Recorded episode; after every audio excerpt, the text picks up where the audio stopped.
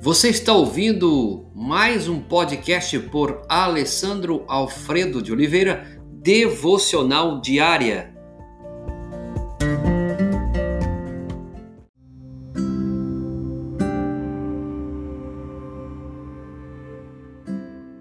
Tema de hoje: causas da ruptura de relacionamentos, relacionamentos parte 3. Hoje vamos trabalhar problemas em casas e conflitos pessoais.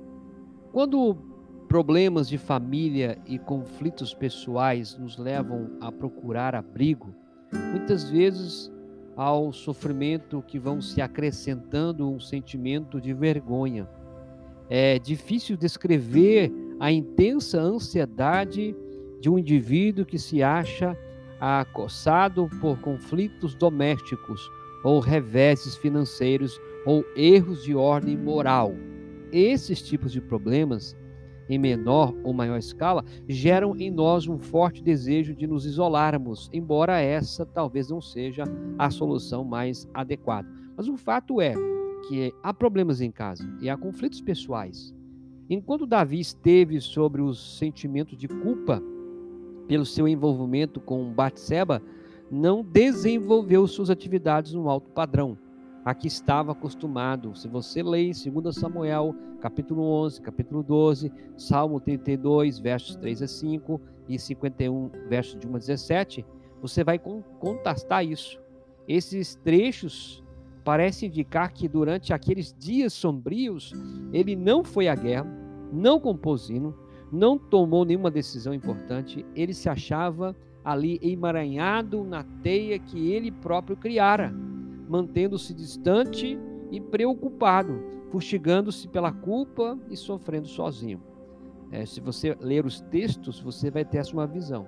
O mesmo pode acontecer com uma família, quando se vê em uma luta com um jovem, ou com o filho, ou com a filha, ou com o marido, é, que é rebelde. Esse tipo de problema pode esgotar, tirar energia da família, roubar-lhe alegria, e geralmente essas pessoas se isolam e atravessam sozinhas esse vale de desalento. Repare quantos problemas que estão em casa, quantos conflitos pessoais, e as pessoas se isolam. E como pastor, muitas vezes nós vamos caminhando no ministério vendo que nós estamos de braços abertos, estamos aí para ajudar muitos, não só pastor, mas muitos irmãos. Mas a grande pergunta nesse dilema de problemas em casa e conflitos pessoais é: será que devo intervir? Devo interromper? Devo intrometer-me? Devo me oferecer ajuda, apesar de não terem é, recorrido a mim? Ou devo permanecer à margem e deixar as pessoas envolvidas solucionarem elas mesmas seus problemas? Não existe uma regra fixa de conduta nesse processo. E durante a nossa caminhada como pastor e no ministério, nós vamos é, ter reações positivas e negativas nas duas é, ocasiões, nas duas ocasiões. E nós vamos ter resultados maravilhosos quanto à solução de problemas, mas também em outras ocasiões nós vamos ter aí que assumir é, uma, um discurso e também ouvir palavras que nós não queríamos ouvir. É, ainda nós temos em lembranças, não só a minha pessoa, mas com certeza outros que estão envolvidos nesse processo, nós vamos ter, por exemplo, situações onde tentamos ajudar e as pessoas chegaram a uma conclusão dizendo: Isso não é da sua conta. Se o senhor não tivesse intrometido, poderíamos ter resolvido tudo sozinho. Ou, de um outro lado, você vai ter: Muito obrigado, pastor, obrigado mesmo. Se o senhor não tivesse eh, interferido no, no caso, nós não tínhamos resolvido. Muito obrigado. Então são os dois lados que você vai ter, pessoas que vão dizer por que, que você apareceu, ninguém te convidou. Ao outro você vai ouvir que é importante, não existe uma regra fixa.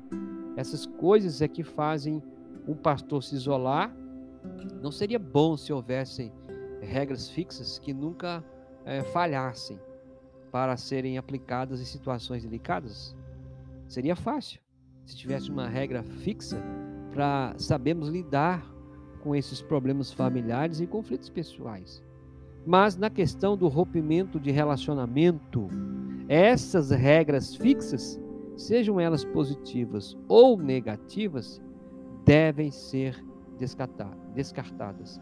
É, é aqui que nós aprendemos muito com a nossa vivência e com a nossa prática. E quem gosta de aplicá-las, para tudo, é melhor esquecer. Aqui, diante da circunstância, sejam os nossos conflitos pessoais, problemas em casas, o fato é que nós precisamos caminhar reconhecedores de que algo precisa mudar e que nessa mudança nós não estamos sozinhos. Deus abençoe cada um nesse exato momento, que os problemas em casa e os conflitos pessoais nesse momento seja resolvidos, Senhor. Ajuda, dá sabedoria, disposição, alegria, paz para cada um resolver os seus problemas em casa e para resolver os seus conflitos pessoais. Ajuda-os nesse processo, Senhor. Ajuda-nos nessa caminhada. É o que pedimos e rogamos em nome de Jesus. Amém.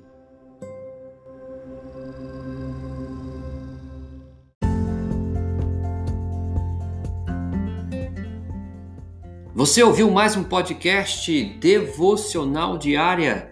Se isso trouxe bênção para a sua vida, abençoe outras pessoas compartilhando esse podcast.